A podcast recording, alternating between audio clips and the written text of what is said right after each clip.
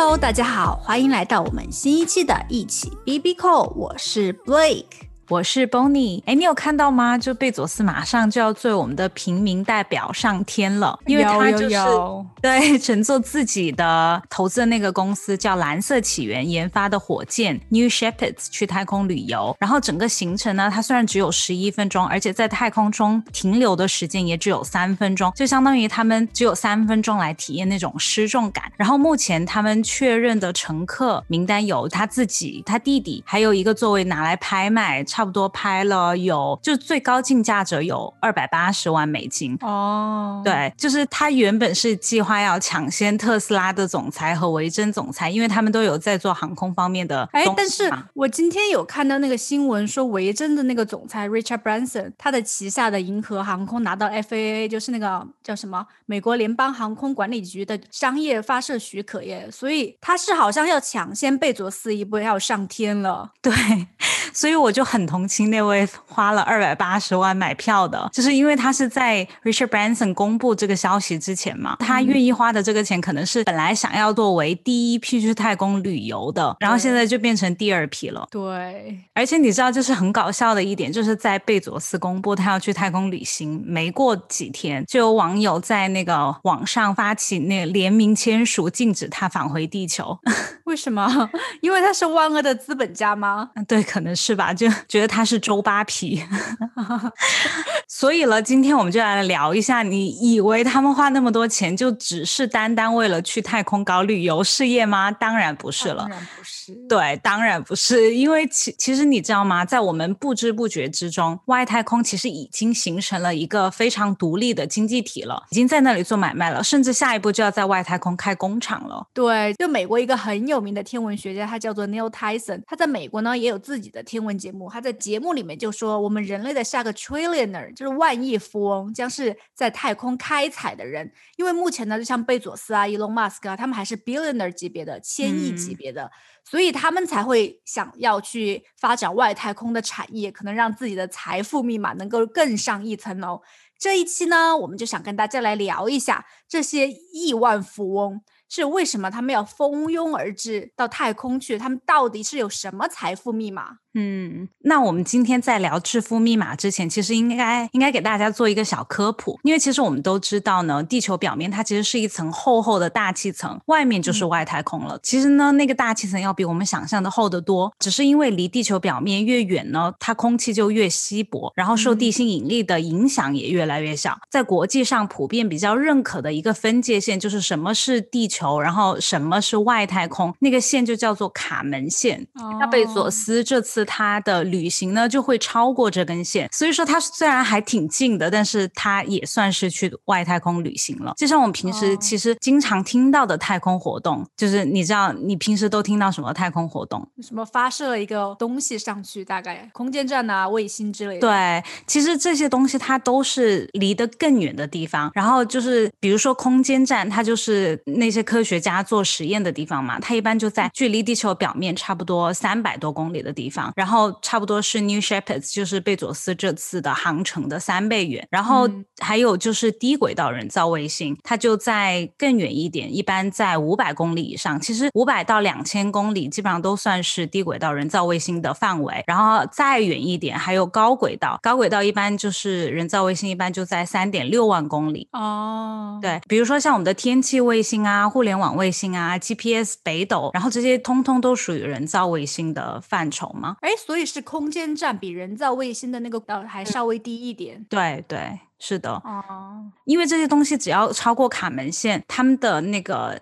基本上都是在一个微重力的环境下，其实，在三百公里远的地方，已经可以给他提供这个微重力的特点来让他们做实验，所以不需要去到更远的地方。另外，在太阳系呢，就是除了我们熟悉的几大行星之外，还有很多其他的小行星。然后，我们的科学家也会在那里研究，就是有没有什么生命起源啊、太阳系的秘密啊这些等等等等。外星人有不有？对。对，然后就是人类可以开发些什么呀？那那些小行星其实就在更远更远的地方了。嗯嗯，所以截止目前为止呢，太阳系我们其实已经就是有近百万颗小行星被确认了，而且这个数字还在每个月都还在增长之中。有一些离地球比较近的小行星，可能有撞击地球的危险，所以科学家肯定会一直关注它。但是除此之外，这些小行星还有可能给我们带来巨大的商业价值。对，很多小行星呢，它其实都是由地球上，比如说我们很稀缺的那些矿物质组成，像黄金啊、铂金啊，嗯，还有那个什么稀土金属之类的。所以说，很诱人的一点就是这些东西它就在太空中飘着，然后又不属于任何人，只要你有能力去开采，它就是你的。对，因为大家都知道，像铁呀、金啊、铜啊，本来就是我们世界经济的命脉。就像我们这些手机、那些卫星，其实都是由这些稀有金属组成的。但是呢，因为我们在地球上过度的开采，也为我们的环境造成了很大的破坏。大家有没有觉得最近这几年经常就会有那种极端的天气，而且全球基本上还是大部分国家都很关心的问题，就是一个全球暖化的问题。对，所以，因为这些小行星呢，月球和地球都存在于我们太阳系以内，就还有很多没有开发的资源，所以很多科学家就开始在想，就还没有太迟之前，就是在地球这个整个我们的资源没有被我们全部开发之前，就开始在外太空去开发来解决这些问题。啊，对，就是就想办法，就是带一些能源回来啊，对我们就不用在地球上开采了。对，要去破坏别人，别破坏我们自己的东 西对，大概就是这个意思。嗯，因因为在过去二十多年，很多政府或者是那种私营企业，它都开始开始研究这些小行星的结构组成，就定位它们在什么地方，然后对他们进行一个估价，就像那个拍卖会一样，你只要进哦去以后就会发你一个目录，就会说，哎，这个星球叫什么名字，它在哪里，大概值多少钱？就像一个叫 Bennu 的一个小行星，它的估价的话就在六点六亿美金。像最近一个很夸张的例子，他们对一个叫 Davida 的小行星的估价，甚至超过了一百个 trillion，大家都想啊，赶快赶快跑去太空开发，然后把它带回来。但是你知道，其实我看的那个新闻就是说，他说其实很多专家都一致觉得这些小行星带回来其实是并不划算的，就不是一个可以盈利的生意，因为它就是面临着很多不管是技术上啊，还是各种层面上的难点。就比如说技术上来讲的话，因为这些小行星呢，它本身就是没有很强的引力，地心引力，所以你其实很难把机器加上去。哎，我不知道你有没有看到过，就是日本之前有送一个探测器去一个小行星上面，而且还还有一个吉尼斯纪录，就是说世界上首架从小行星上带回物质的探探测器。哦，嗯，因为就是这个这个探测器呢，它就叫准鸟号，名字取得有点怪，就是去一个叫四川的小行星上面去采集土壤样本。它是通过着陆那个小行星之后发射金属子弹，然后来激起它的碎片，然后收集这些样本，然后带回来。但是因为它没有办法确认是否成功降落，可能就是中间出现了一些什么故障啊或者什么，然后着陆模式就没有办法解除，没有办法就是射击子弹，所以它其实只是把那个探测器跟那个小行星粘着，差不多粘了三十分钟，然后在离开的时候采集到助推器喷射起来的尘土。听起来好可怜呐、对啊，对啊，而且而且他后来回到日本之后，监测到的物质没有超过一毫米的颗粒，就全是些灰尘。然后而且而且这个耗时，这个整个项目耗时了七年，然后那个个探测器飞了差不多六十亿公里的路程。听起来更可怜的，好想哭哦！就带一点灰回来，然后还用了七年的时间，然后还花了这么多钱。对啊，所以说你要知道，就是它连着陆都那么困难，然后不知道我们想要拿一整颗小行星回来还要多久。而且就算你技术上可能解决了这个问题，我们假设你已经可以就是抓住一个小行星，然后可以把它拖回来了，但是就算这样，你还要带着那个小行星穿过大气层，然后因为你知道穿过大气层它会产生巨大的摩擦力嘛，就像无数个那种热的布对着一个大冰坨在那里摩擦摩擦。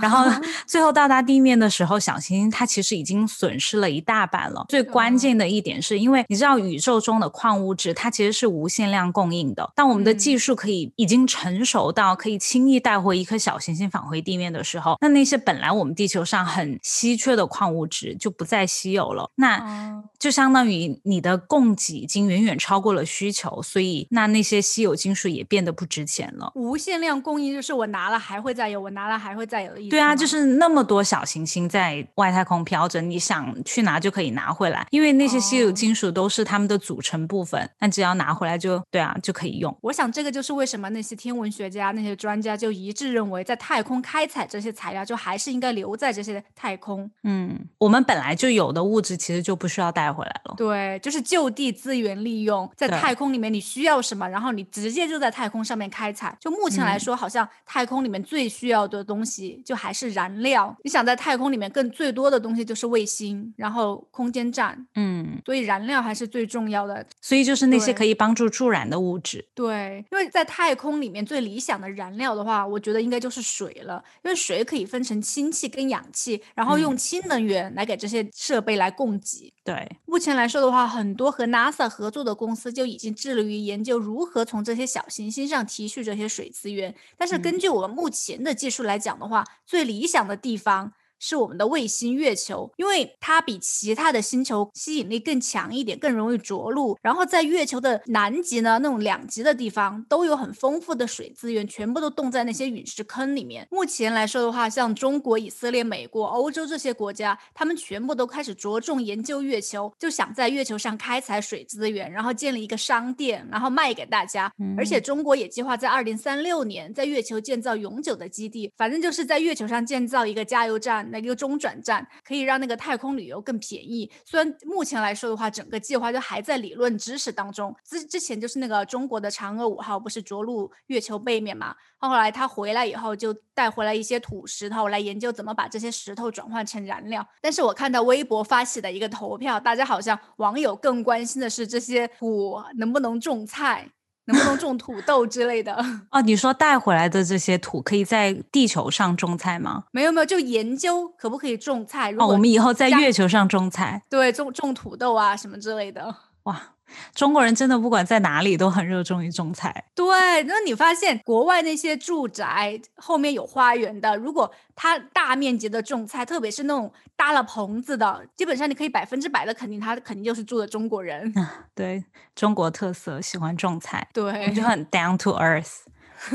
很接地气，对，我们就很接地气。嗯，所以呢，能能在外太空开采水资源的前景，其实将会非常的好，但是它的难度可能很大。即使像 NASA，它其实也不自己搞了，就是把它就是外包给其他的有技术、有梦想的企业，在这方面投入研究。就比如说像 Honeybee Robotics 啊、TransAstria 啊，他们研究的就是钻孔机怎么钻到月球地下把水抽出来，然后它其实跟地球的钻孔机原理很不同，因为它因为它还需要解决月球上引力小，然后极端气候这些问题。因为你知道月球上的气温最低可以到零下就是两百多度，然后就是上气温很极端，要不然就很热很热，就可以把你烧成水化成水；要不然就很冷很冷很冷，好像是正两百多度到负两百多度这个区间，好像正一百多度吧。哦，嗯，所以这一切设计其实都是需要靠那些设计师丰富的想象力来进行。然后 Honeybee 呢，它的研发就是研发的那种叫我不知道中文怎么翻译，但是直译过来就叫做空心钻，就结合了开采的功能，就是先把那个钻